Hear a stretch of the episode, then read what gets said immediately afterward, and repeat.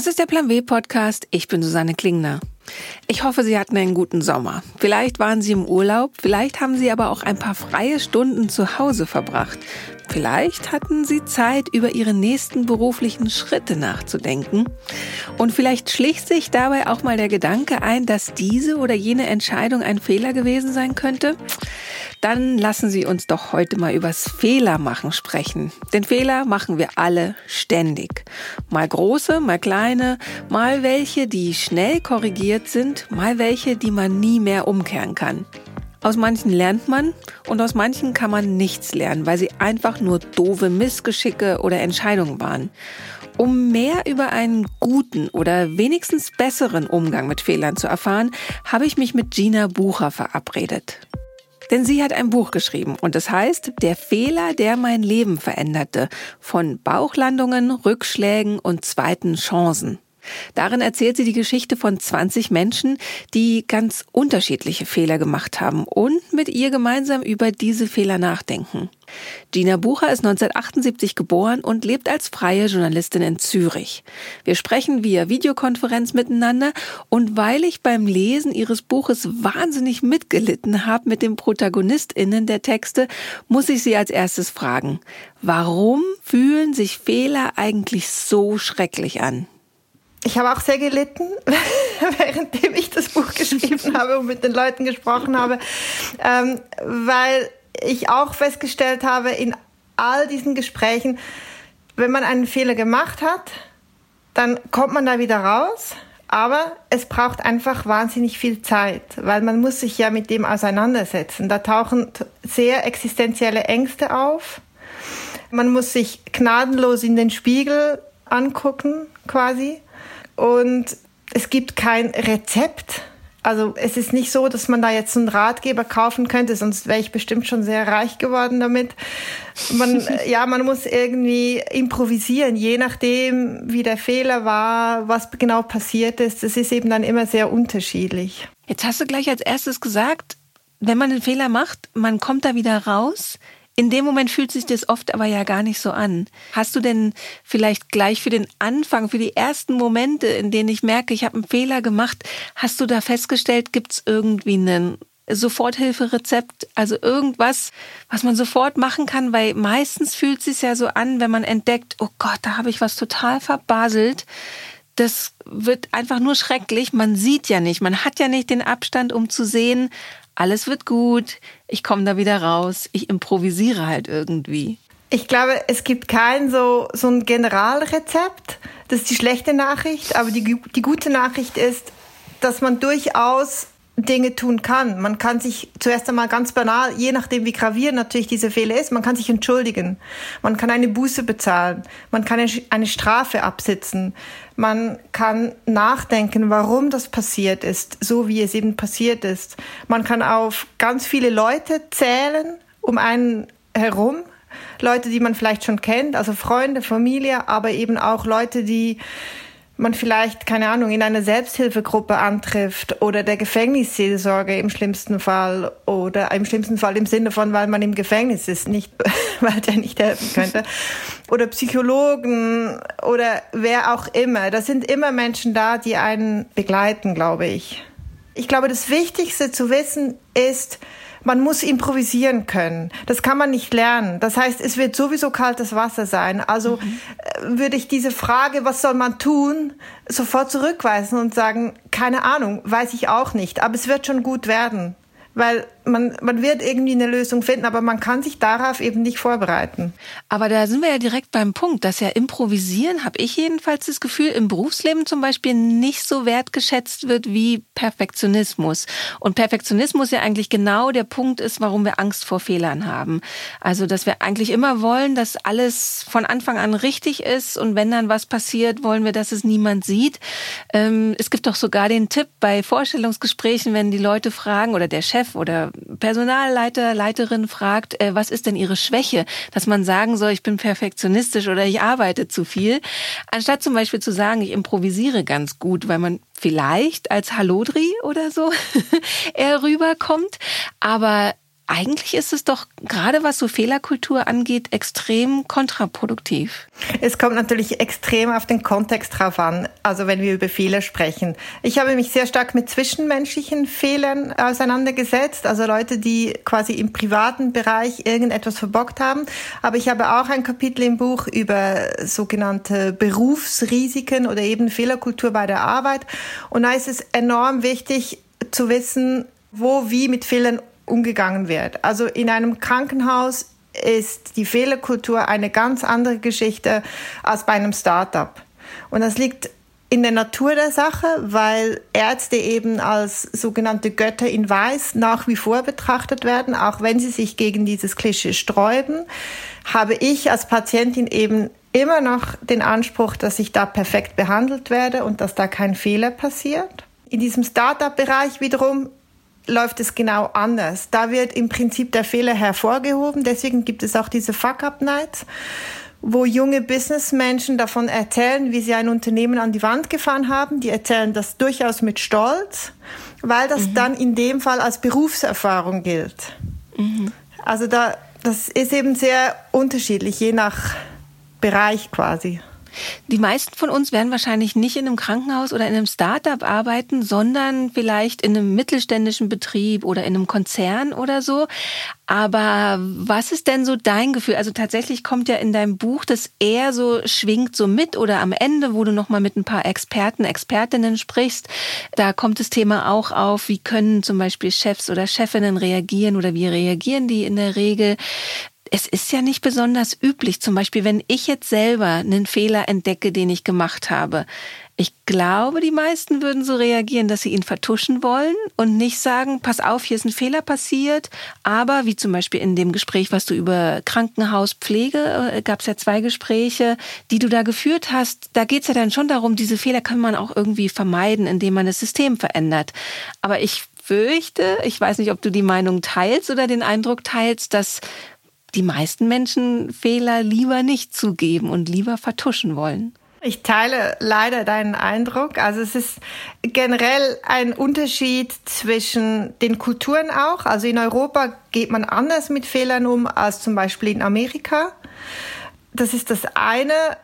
Und ich glaube, was sehr stark mitschwingt, das deute ich auch so ein bisschen an im Buch, ist der Unterschied, wie Männer und wie eben Frauen mit Fehlern umgehen. Mhm.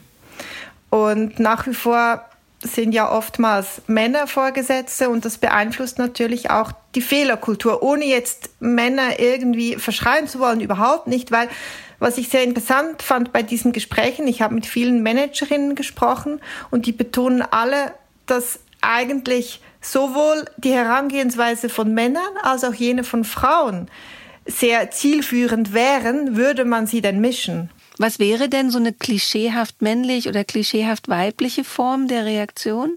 Sehr klischeehaft männlich ist, den Fehler gar nicht erst zu erwähnen. Mhm. Wenn dann, dann als Erfahrung und sofort nach vorne blicken und sich überlegen, wie räumt man das jetzt auf. Und da ist quasi dieser Aufräumteil sehr konstruktiv und sehr hilfreich.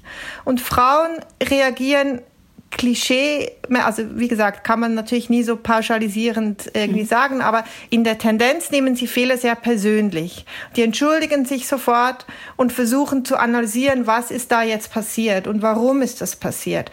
Und das hat Vorteile, indem man ja analysieren kann, um später einen Fehler zu vermeiden, aber es hat eben auch Nachteile, weil man dann so stehen bleibt und weil man ja eben auch aufräumen sollte. Also wenn man jetzt einen Blick zurückwerfen könnte, einfach äh, ohne einen Schuldigen irgendwie behaften zu wollen, einfach nur um herauszufinden, was ist da genau passiert, wie können wir das in Zukunft vermeiden und dann gleichzeitig konstruktiv nach vorne blicken, wie kommen wir da jetzt wieder raus. Das wäre quasi die Idealvariante. Und das ist eben offensichtlich sehr gemischt, männlich-weiblich, wie man damit umgeht.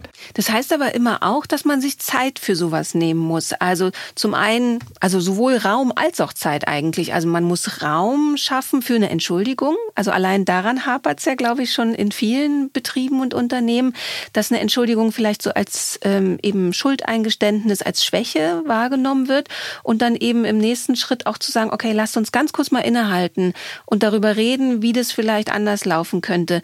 Und wie ist es denn? Nehmen wir uns diese Zeit? Nehmen sich Unternehmen, geben die diesen Raum? Die meisten Menschen haben ja eher das Gefühl, alles ist noch schneller getaktet.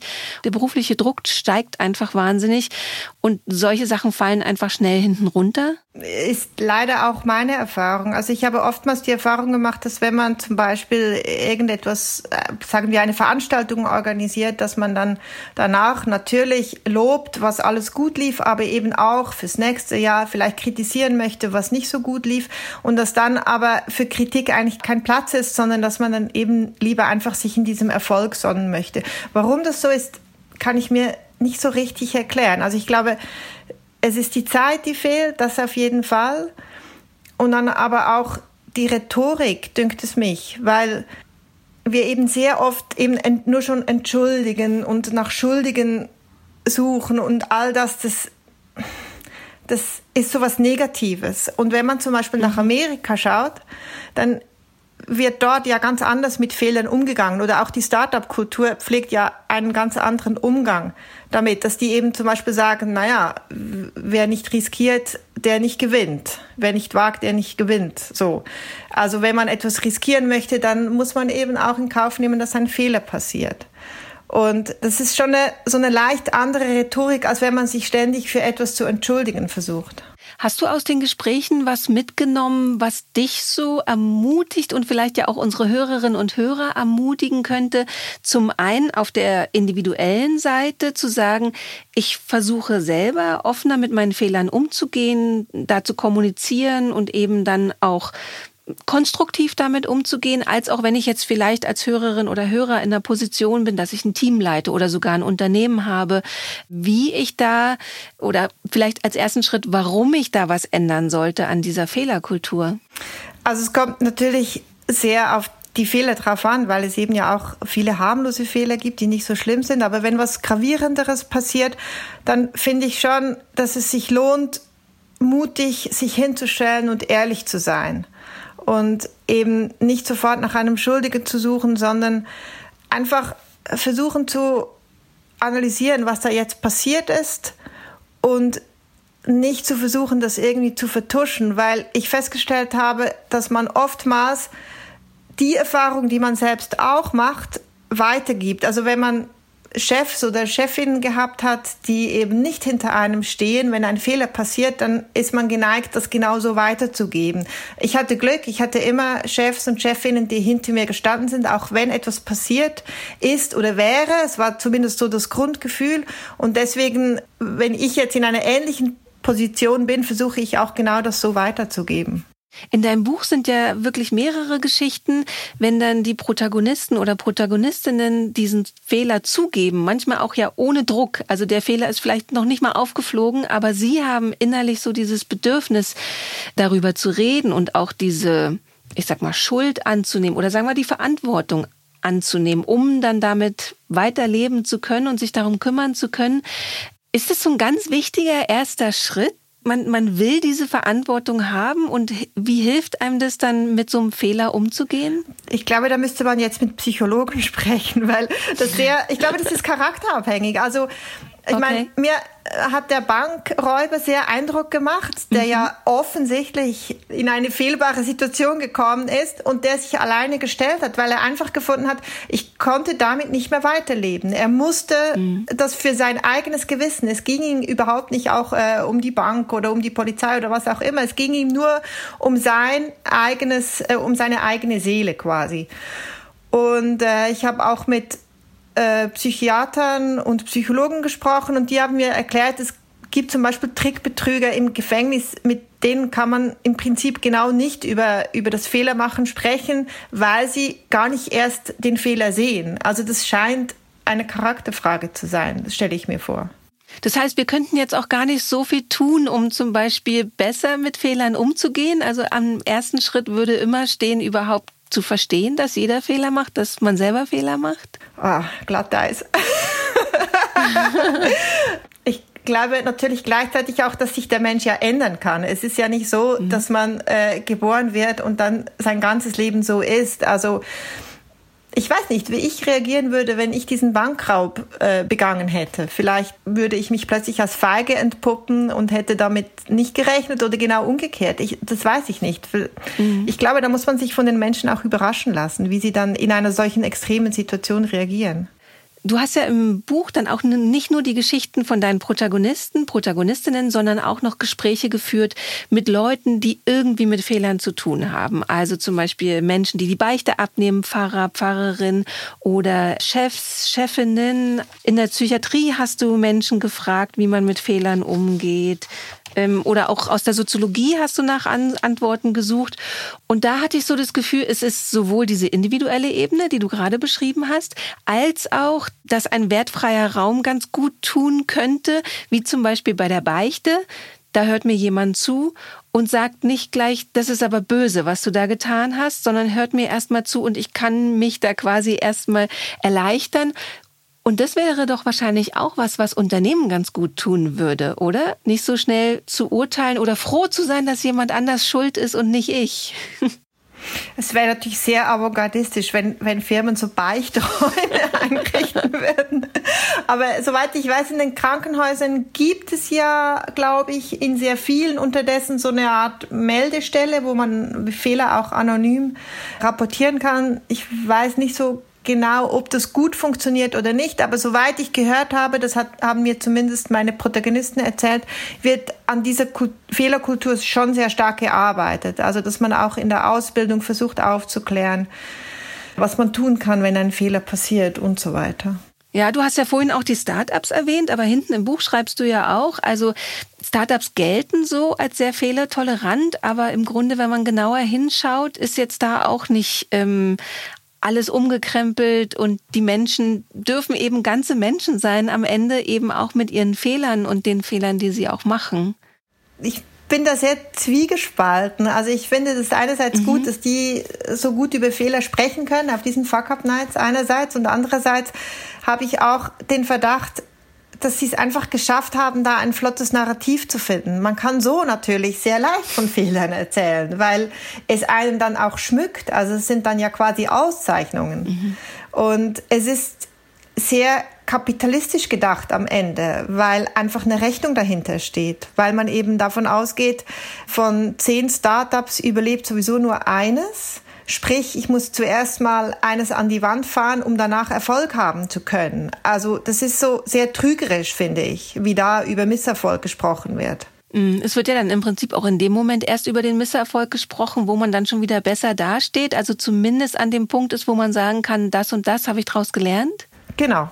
Und vorher natürlich nicht. Einerseits ermuntert eines natürlich total, wenn ich höre, okay, da hat jemand einen Mist gebaut, einen Fehler gemacht oder ist wirklich gescheitert, ist dann aber wieder aufgestanden, hat weitergemacht. Ja, dann kann mich das natürlich total empowern, eben trotzdem die Sache zu probieren, ein Projekt anzufangen, was vielleicht risikohaft ist oder sogar ein Unternehmen zu gründen, weil ich sehe, das Leben kann danach weitergehen. Andererseits könnte es nicht auch gut sein, vielleicht so die ich sag mal, die Messi-Geschichten, also die wirklich noch, wo es noch wirklich dreckig zugeht und derjenige oder diejenige noch nicht durch ist, aber einfach, um zu sehen, das passiert, das ist das Leben. Sollten wir da nicht auch dann mehr drüber sprechen? Also wenn Fehler Misserfolge sind, dann muss man die ja immer auch im Kontext von Erfolg sehen. Und das Problem ist einfach, dass wir in einer sehr starken Leistungsgesellschaft leben. Mhm. Erfolg ist enorm wichtig und entsprechend ist eben der Misserfolg umso gefährlicher quasi. Also deswegen haben wir, haben wir ja auch so Angst vor Misserfolg. Mhm. Wenn wir jetzt gar nicht erst so Angst hätten vor Misserfolg, dann wäre das ja alles viel einfacher. Aber das Problem ist ja eben, dass wir so viel Erfolg haben müssen und dass wir eben in den letzten Jahrzehnten auch sehr viel Freiheiten bekommen haben, auch bei der Arbeit. Und Freiheiten bedeutet eben auch immer selbst entscheiden zu müssen und äh, damit einhergeht ja auch äh, sehr viel Verantwortung. Also ich muss Verantwortung übernehmen können. Und je mehr ich selbst entscheiden kann, umso mehr kann ich natürlich auch scheitern. Hat das Buch mit dir selber auch was gemacht? Also bist du entspannter mit deinen Fehlern?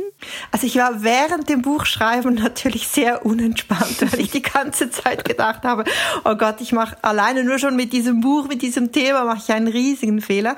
Mhm. Aber ich habe dann am Ende tatsächlich ein, eine Erleichterung gespürt, weil ich realisiert habe, ich kann mich mit diesem Thema noch so sehr auseinandersetzen. Ich werde am Ende keinen Ratgeber schreiben können, auch nicht für mich, sondern ich weiß einfach mit Sicherheit, ich werde improvisieren müssen. Am Ende würde mir etwas in diese Richtung passieren.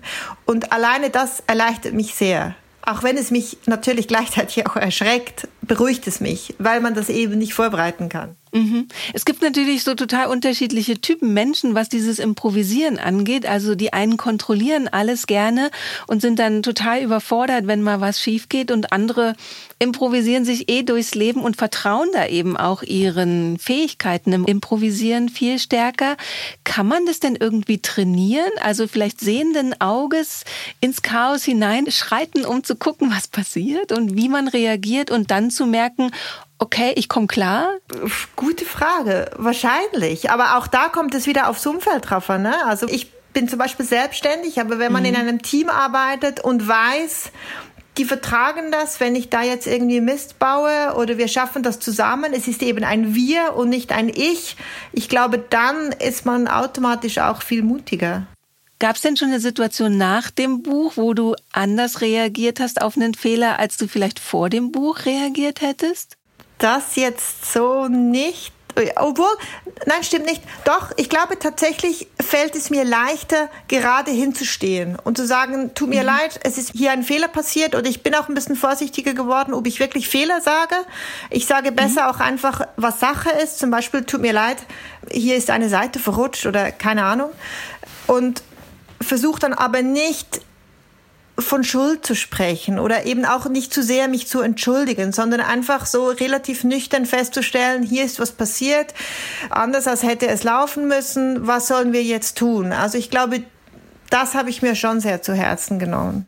Mhm. Und merkst du dann auch, dass dein Umfeld anders reagiert? Ja, das ist ein Unterschied. Ist es so ein Selbstläufer, was vielleicht auch andere Leute ansteckt, wenn die sehen, so, ah, das ist ja ein interessanter Umgang mit Fehlern, so kann man es also auch machen? Ich glaube schon. Also diese Gespräche mit den Managerinnen, die haben, waren, für, waren für mich fürs Berufsleben eigentlich am inspirierendsten. Mhm. Weil man kann das auch sehr gut testen. Also wenn einem ein kleiner Fehler passiert bei der Arbeit, kann man mal testen, was passiert, wenn man sich ausreichend entschuldigt und so ein bisschen Theater, Drama drum macht. Und was passiert, wenn man da relativ cool einfach sagt, ey, hier ist irgendwie was verrutscht, wie, wie machen wir das jetzt am besten? Das ist ein Unterschied und man kriegt da ganz andere Reaktionen drauf.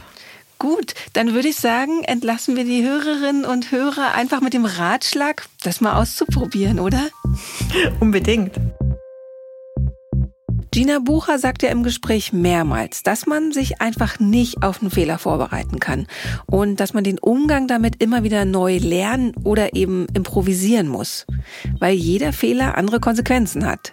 Woran ich aber auch denken muss, dass es zum Beispiel in meinem Studium nie Thema war, wie wir mit Fehlern umgehen könnten, in meinem Fall als Journalistinnen. Und das wäre ja tatsächlich was, das man ein Stück weit lernen kann. Was tue ich, wenn ich einem Protagonisten oder einer Protagonistin mit einer Geschichte nicht gerecht wurde? Wie gehe ich damit um, wenn ich falsche Zahlen veröffentlicht oder falsch zitiert habe? Das Presserecht greift zwar ab einer bestimmten Schwere, aber auch schon bevor es eine rechtliche Relevanz hat, sollten Fehler eigentlich schon Thema sein. Und ich glaube, das gilt für jeden Beruf. Eine bessere Fehlerkultur können wir selbst, die Unternehmensleitung, aber auch die Ausbildungsstätten fördern.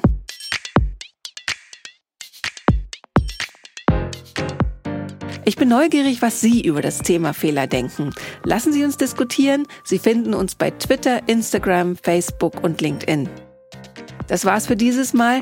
Ich bin Susanne Klingner und freue mich, wenn Sie uns weiterempfehlen. Der Plan B Podcast ist eine Haus 1 Produktion für die Süddeutsche Zeitung. Editing und Sounddesign machte Simone Halder. Die Titelmusik ist von Katrin Rönecke. Das Cover gestaltete Dirk Schmidt. Alle Podcasts der Süddeutschen Zeitung finden Sie unter www.sz.de slash podcast.